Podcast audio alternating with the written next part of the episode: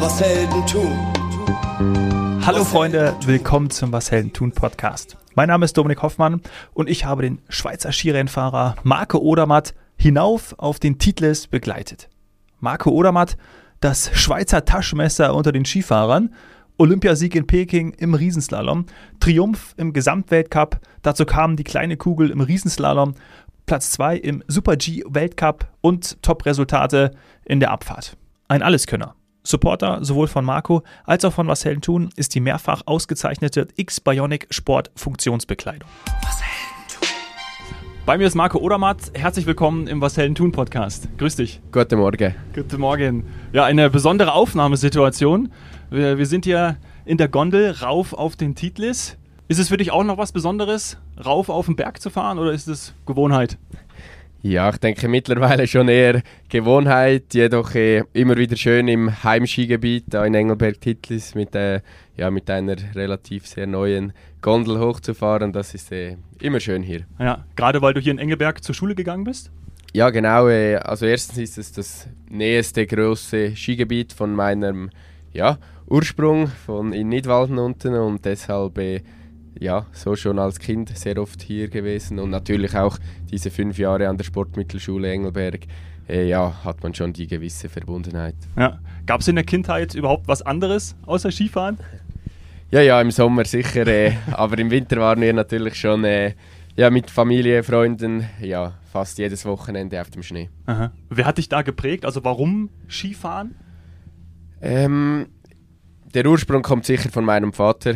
Er ist früher selber auch äh, ein bisschen Rennen gefahren, war später äh, ein bisschen Trainer Ja. äh, in ganz, ganz jungen Alter. Nicht nur von mir, auch ja, im Skiclub von anderen Kindern. Und so hat er mich äh, und auch meine drei Jahre jüngere Schwester ja, auf die Pisten mitgenommen und so Ja. ist das entstanden. Ja. Und bei dem Kaiserwetter, was wir heute haben, kann man das natürlich nachvollziehen, wenn man hier in dem Gebiet groß wird, äh, dass das dann ähm, ja, zum, vom, zum Hobby und dann auch natürlich zur, zur Leidenschaft wird. Ja? Leidenschaft, Leidenschaft ist, glaube ich, ein gutes Thema. Ähm, Gerade Training, du machst es ja auch hier in der Gegend oder, oder hauptsächlich in, in Zermatt.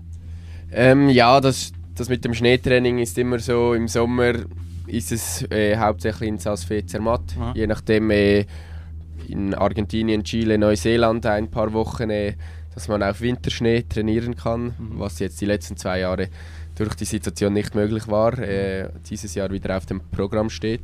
Aber äh, dann im Winter ja, springen wir von Ort zu Ort, von Rennen zu Rennen und haben nicht mehr wirklich sehr viel Zeit, um ja, in der Heimregion zu trainieren. Ah, okay. Das heißt, die Vorbereitung geht dann auch schon im Sommer los, wenn du dann auf Reisen bist und dort dich fit machst? Genau, also das normale Training, das Konditionstraining beginnt eigentlich schon in ja, ein paar Wochen wieder. Jetzt Ja. äh, bald mal zwei, drei Wochen Ferien und dann Anfangs Mai geht es wieder, geht's wieder los. Und ja, dann wird in der Konditionbereich äh, gearbeitet und das erste Mal auf Schnee sind wir bereits wieder im Juli. Ah, okay. Also nicht lange Freizeit. Nicht sehr lange, nein. Ja gut. Und hast du dich auf Peking anders vorbereitet? Gab es da irgendwas, was du anders gemacht hast, besonders gemacht hast? Nein, ehrlich gesagt nicht. Ich glaube, man sollte auch den mehr oder weniger normalen Rhythmus äh, weitermachen und nicht noch etwas Spezielleres aus dem Rennen machen, auch für den Kopf nicht. Als es Und- sowieso schon ist. Genau. Und ja, bei uns im Skirennsport ist es natürlich so, dass der, die normalen Rennen auch einen hohen Stellenwert haben und deshalb ja, ist es für uns, glaube ich, ein bisschen anders weder für Nebensportarten, Mhm. die ja, vier Jahre lang wirklich nur auf dieses eine Rennen warten. Mhm. Kannst du sagen, was dich so stark macht? Gibt es da Zutaten, zwei, drei, ne, vielleicht auch ein kleines Erfolgsgeheimnis, eine Erfolgsformel? Mm, Nein, ich glaube nicht. Und wenn es das gäbe, würde ich es wahrscheinlich nicht erzählen. Was? Aber äh, ja, sicher, das Gesamtpaket, glaube ich, stimmt äh, ziemlich gut. Wie gesagt, schon früh, äh, ja, nicht verbissen, aber äh, gut begonnen zu trainieren, die Basics gut erarbeitet und jetzt, äh, ja, mit dem Erfolg stimmt natürlich auch das Vertrauen, die Gewissheit, dass man gewinnen kann und so Mhm. geht alles einfacher und schlussendlich glaube ich schon, äh, werden die Rennen im Kopf entschieden, weil Ja. gut Skifahren können immer äh, können viele, Ja. aber schlussendlich am ja, Tag X oder am nicht nur bei Olympia, auch bei den normalen Rennen wirklich diese Leistungen abrufen zu können oder vielleicht eben noch ein Prozent mehr, das, äh, Mhm. das ist das Entscheidende. Rennen werden im Kopf entschieden. Hast du da eine Art Routine, wie du dein Mindset darauf einstellst? Ja, ich mache, also ich arbeite auch mit einer Mentalcoachin Mhm. zusammen, nicht täglich, überhaupt nicht. Das ist Ja. äh, mittlerweile nur drei, vier Mal im Jahr vielleicht und doch ist es irgendwie täglich. Ja. Man hat die Übungen, man, ja, man bereitet sich auch auf die normalen Trainings immer wieder Mhm. mit mentalem Training vor und ich glaube, so gelingt es mir oft, in diesen optimalen Zustand zu kommen, Mhm. um dann zu liefern. Cool. Magst du verraten, was das ist? Also zum Beispiel einfach ein bisschen meditieren, zur Ruhe kommen, Atemtechnik, ist es so in die Richtung? Ja, ich glaube, also ich habe einfach gelernt, für jede Situation einen Plan zu haben. Wenn ich nervös bin, mache ich genau Atemübungen. Äh, um mich zu pushen, sind es andere Gedanken. Äh, ich arbeite sehr viel mit Visualisieren. Hm. Äh, sprich, nach der Besichtigung, den Lauf gehe ich wirklich mindestens zehnmal durch, dass mein Kopf, mein Körper ganz genau weiß, eh, wo es lang geht. Ja. Und das machst du auch vor einem Rennen, also vor dem Wettkampf? Direkt davor, also zum Beispiel, wenn wir nochmal an Peking denken, äh, vor deinem Goldmedaillenlauf, also wirklich unmittelbar, bevor du dich runterschmeißt? Ja, genau. Äh, wie gesagt, es ist irgendwie ständig, man ist Okay. immer im Kopf. Äh, Ja. An einem solchen Tag ist man mit den Gedanken nie irgendwo am Meer. Deshalb äh, ja, geht alles um den Skisport, um das Rennen, um diesen einen Lauf und da ja, will man einfach alle Gedanken so richten, dass das passt und möglichst, äh, dass kein Zweifel aufkommt. Ja, ja, schön gesagt. Material ist ja auch ganz wichtig. Du hast einige Sachen, Sachen dabei. Deine ähm, Stöckli, ja, auf die schwörst du. Äh, ist ja auch eine Besonderheit. Ja? Ja, genau. Äh, ja, spezielle Geschichte. Ich glaube jetzt gerade mit diesen zwei Erfolgen der erste Mann auf Stöckli, der das geschafft hat. Und das ist schon eine, ja, für mich eine, oder für das ganze Stöckli-Team, fast die halbe Schweiz, äh, ein spezielles ja, Ereignis. Und für mich, ja, glaube ich, die 14. Saison, die kommt auf Stöckli. Ja. Gibt es, glaube ich, nicht mehr allzu viele Athleten, die so lange auf derselben Marke sind. Und das, obwohl du erst 24 bist. Genau, ja, also kann man gut rechnen, ja. Kommt noch ein bisschen was hinzu. Hoffen wir, ja. Ja, Wahnsinn. Und ähm, erzähl ein bisschen was zu deinem, zu deinem Rennanzug oder was du auch drunter trägst. Das ist ja auch wahrscheinlich sehr besonders, damit du ja, gut performen kannst. Ja, genau, äh, das ist nicht ganz so lange wie Stöckli, aber auch schon seit sieben Jahren, glaube ich. Da trage ich die X-Bionics und. Warte schnell. Müssen wir raus? Nein, Claudio, wir müssen- noch eins rauf. Ja, wir bleiben noch drin. genau, genau. nicht ganz so einfach in der Gondel. Ja, genau. Nur erst die Wir- Mittelstation. Wir sind erst bei der ersten, wir dürfen noch weiterfahren. genau. Ja, trage ich die X-Bionics, seit ich bei Swisshi bin. Und ja, auch das ist ein Puzzleteil, das äh, stimmen muss, um die Performance abzuliefern. Ja, ja, cool. Nutzt du dann auch immer, also es gibt ja auch ganz viele, die uns hören, die vielleicht auch noch gar nicht auf Skiern gestanden sind. Ist es dann auch immer der, also wie, ist es dann immer derselbe Ski, der dann, der dann frisch gemacht wird, der dann geschliffen wird? Wechselst du das? Bist du da auch vielleicht ein bisschen abergläubig, weil du sagst, hey, äh, ich bin im Training den gefahren, das war gut, oder ich muss jetzt unbedingt nochmal fahren, eine Runde vor dem Wettkampf, weil das war, hat sich nicht gut angefühlt? Wie ist das? Ähm, ja, es ist eine Materialschlacht. Zum Beispiel äh, in Peking, ich bin dort drei Rennen gefahren, drei verschiedene Disziplinen und Ja. wir sind mit knapp 50 Paar Ski Boah, äh, nach China gereist. ja. Äh, extra Flugzeug dann, oder? ja, fast. um einfach ja, den perfekten Ski, das perfekte Setup zu finden. Äh, ja, man kann 100 verschiedene Sachen probieren, bei, rein beim Ski, mit Bindung, mit äh, Skischuh, Canting, Schleifen, die Kante, ja. Es gibt so viele verschiedene Faktoren, die schlussendlich, äh, ja, die man anpassen kann und gerade weil ja, in China sehr wenige Informationen da waren, sprich Ja. wie ist der Schnee, niemand war Ja. davor schon da. Das war nicht ganz so einfach, um dann eben den perfekten Ski zu finden. Mhm. Wie lange warst du dann vorher in, in China, also in Peking auch, um das wirklich halt auch auszutesten? Weil das habt ihr dann wahrscheinlich vor Ort gemacht. Ganz genau, äh, wir sind, glaube ich, so vier, fünf Tage vor dem ersten offiziellen Abfahrtstraining Mhm. äh, angekommen und ja, dann waren ja, zehn Tage mehr oder weniger nur Speed mit Abfahrt Super-G und dann ganz am Schluss äh, den Riesenslalom. Mhm. Und ähm, jetzt gibt es ja viele, gerade wenn man, wenn man dich googelt und wenn man über dich liest, dann sagst, man, sagt man, wahrscheinlich hat das aber jeder Sportler und auch jeder Skirennfahrer, seinen eigenen Stil. Kannst du sagen, was dein eigener Stil ist? Geht das überhaupt? Oder weil man fährt den ja wahrscheinlich selber, hat man so ausgebildet. ja, genau. Äh, nein, ich glaube, das ist äh, schwierig zu, zu beschreiben. Mhm. Irgendwo, das ist das Spannende im Skirennsport. Jeder fährt anders. Jeder äh, ist, hat eine andere Voraussetzungen, sprich andere Körpergröße, anderes Gewicht und so. Ja, fährt jeder anders und doch sind wir eigentlich praktisch alle gleich schnell. Ja. Das ist äh, sehr spannend. Okay. Was ich mich immer frage, wenn ich oben am, am Starthäuschen stehe und runterschaue, das durfte ich schon ein, zwei Mal machen. Ich bin dann nicht runtergefahren, weil ich Angst auch hatte. Wo warst du? In Kitzbühel. Okay. Ja, und ich gedacht, da die, also das, äh, ich bin jetzt mal rückwärts hochgelaufen beim Vertical Up. Ja, da gibt es ja diese Veranstaltung. Das hat mir schon gereicht. Aber darum, mich runter zu, zu, zu jagen, großen Respekt. Und deswegen auch ähm, ja, großen Respekt an dich vor deiner Leistung. Hast du mal Angst gehabt oder hast du ab und zu noch Angst? Ja, Kitzbühel ist natürlich schon gerade der gröbste Start. Äh, das ist wirklich auch für uns Athleten jedes Jahr wieder eindrücklich, dort am Start zu stehen. Und nicht Angst, aber ein bisschen, ich glaube auch einen gesunden Respekt, das ist, äh, soll man auch haben. Man fährt schließlich mit ja, sehr hohen Geschwindigkeit, ja. äh, schwierige Passagen, deshalb, wenn man da ja, äh, übermütig wird und das Gefühl hat, ja, ich bin jetzt 100% der Chef, es kann mir nichts passieren, dann wird es sicher gefährlich. Mhm. Ah, okay. Ähm, ich muss ab und zu mal hier das Panorama anschauen. Ja, das ist natürlich äh, absoluter, absoluter Traum. Dürfen wir auch nicht vergessen hier während der, ja, während der genau. Aufnahme, ja, das, mal zu, das mal zu genießen. Äh, hast du das auch, wenn du hochfährst, dass du irgendwie mal, mal irgendwie schaust oder da auch dann deine, deine Übungen machst mit mal, gut, Augen zu sollte man hier nicht machen, weil da sollte man genießen, aber vielleicht dann die Atemtechnik oder einfach auch mal seh, zu sehen, nach, ja, hier, äh, das sind Punkte, wo ich früher auch schon war oder Rennpunkte. Manchmal fährt man ja auch über die Strecke oder an der Strecke vorbei, dass man schauen kann, wie ich da fahren muss. Gibt es auch, diese Momente?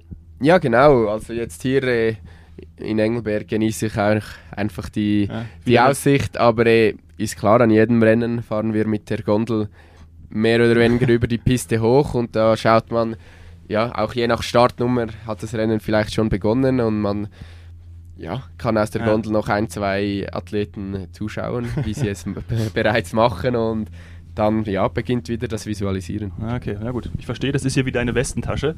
Äh, du kennst dich natürlich super aus. Es sieht alles so einfach aus bei dir. Leichtigkeit, Fröhlichkeit auch. Du, du hast immer einen Lachen auf dem, auf dem Gesicht. Ist das, was auch Marco Odermatt ausmacht?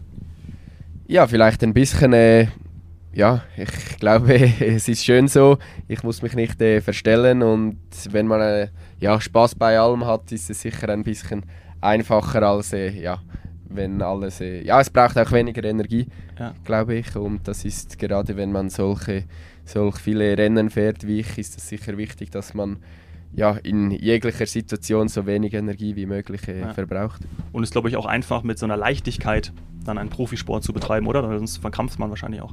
Absolut. Äh, da bin ich immer ein bisschen vorsichtig. Es läuft natürlich momentan einfach sehr gut, dann geht alles einfacher. Man weiß nie, äh, ja, wenn ein paar äh, mal ein Winter nicht funktioniert, ja, lache ich vielleicht auch einmal ein bisschen weniger. ja. Hoffen wir es nicht. Nein, hoffen wir es nicht. Die Herausforderung gab es ja auch schon. Also in Peking, da waren die ersten beiden Rennen ja auch nicht wahrscheinlich so, wie du es dir gewünscht hast. Bist du eigentlich nach Peking geflogen mit dem Ziel, Olympiasieger zu werden? War das etwas, wo du gesagt hast, so gehe ich rein? Und das ist auch wichtig, weil manche sagen ja, ich brauche dieses Ziel, vielleicht auch so ein bisschen Druck zu haben und andere, nee, äh, ich gehe hin und bringe meine beste Leistung und schaue, was bei rauskommt. Wie war es bei dir? Ähm, das Ziel war nicht mit leeren Händen nach Hause zu kommen, sprich eine Medaille ja. war sicher mein Ziel. Das Jahr davor in der WM war ich auch schon Mitfavorit und bin mit leeren Händen nach Hause gekommen ja. und das wollte ich nicht noch einmal äh, erleben und deshalb war das eigentlich das Ziel. Welche Farbe hatte im Vorhinein nicht die Priorität, äh, auch wenn die Zeichen natürlich mit dieser ja, Rennserie gerade im Riesenslalom, die ich gehabt habe, klar auf Gold war, aber äh, ja, jetzt im Nachhinein bin ich schon froh, hat es gleich ja. mit der Goldmedaille geklappt. War das auch mal ein Traum von dir? Nein, nicht wirklich. Ich habe nie von Erfolgen geträumt äh, als Kind. Es war mehr einfach.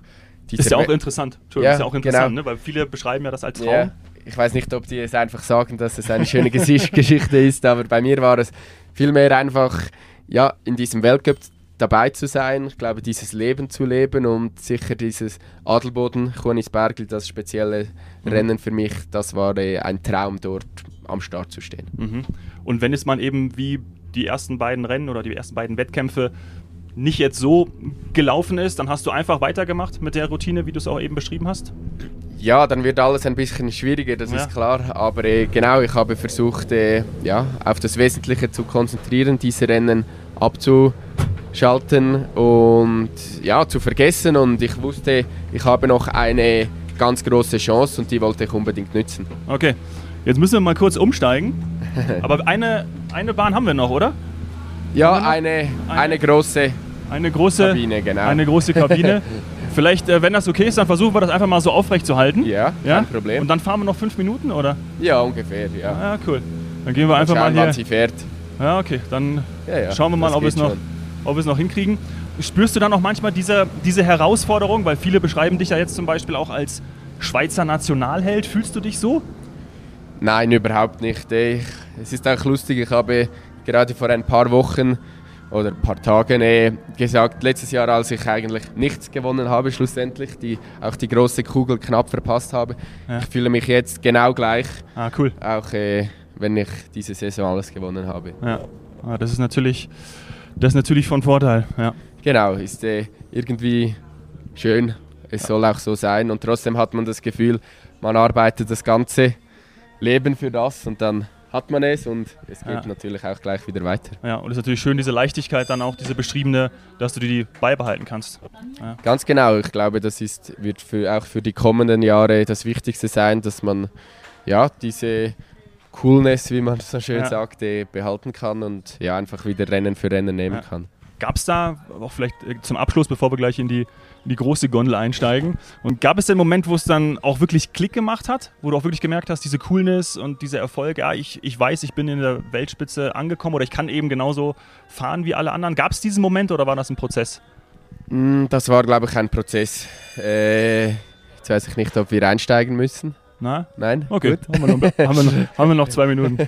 ähm, es gab so ein Erlebnis im, bei meinem ja, zweiten Weltcup-Finale in ja. Ore, als ich als Juniorenweltmeister fahren durfte. Das war 2018. Ja. Und da bin ich im Riesenslalom Super-G-Abfahrt äh, das erste Mal äh, in die Top 15 gefahren in allen drei Disziplinen. Und dann bin ich alleine nach Hause geflogen und im Flugzeug ja, war irgendwie so das erste Mal so das Erlebnis. Jetzt habe ich, glaube ich, diesen Traum als Weltcup-Fahrer ja. zu werden äh, erreicht. Geil, schön. Das ist doch ein toller Abschluss. Wir sehen jetzt hier die Bahn abfahren. Dann sind wir oben auf 3300 Metern, oder? Auf dem Titlis. Nicht ganz 3300, ah, aber äh, die Station ist 3000, aber der Titel ist selber ah, noch ein okay. paar hundert höher. Mal schauen, vielleicht gehen wir nachher noch ein bisschen hoch. Äh, zumindest dann hier. Die Aussicht ist super. Vielen Dank, dass du dir die Zeit genommen hast. War wirklich ein besonderes Erlebnis, die Aufnahme in der Gondel zu machen. Ganz genau, bitteschön. Und, ja, und äh, gibt ja noch weitere äh, Saisons von dir. Es sind 14, wie du gesagt hast. Und mal schauen, was da noch alles hinzukommt. Von mir und von dem gesamten Team viel Erfolg und äh, alles Gute. Vielen Dank. Dankeschön. Danke, Marco. Supporter sowohl von Marco als auch von Was Helden tun ist die mehrfach ausgezeichnete X-Bionic Sport Funktionsbekleidung. Und das sagt Marco dazu. Ja, ich glaube, es ist super zu tragen. Es ist äh, immer warm. Auch wenn es warm ist, ist es nicht zu warm. Es, äh, es ist wirklich äh, super und ich glaube, ja, als Skirennfahrer hat man so viel Material, eh, alles muss perfekt passen und da ist eh, auch das X-Bionic ein wichtiger Bestandteil, um die Performance zu bringen. Sie nehmen es selbst in die Hand und schreiben ihr Skript. Bereit, Geschichte zu schreiben, komm ein Stück mit. Die Absicht deines Helden ist nicht bewundert zu werden, der Antrieb zum Erfolg steckt immer in seinem Herzen. Ganz egal wie hoch die Berge, glaub an die Ziele in der Ferne. Leg Herzblut rein und greif die Sterne. Ein Architekt der Moderne Wahre Stärke zu zeigen und schwere Taten zu meistern. Er steckt in dir, du kannst die Massen begeistern. Vielleicht morgen schon groß und nie wieder mehr klein. Unerschrocken im Sein, zieh das Schwert aus dem Stein. Das ist was Helden tun. Das ist was Helden tun. Was Helden tun.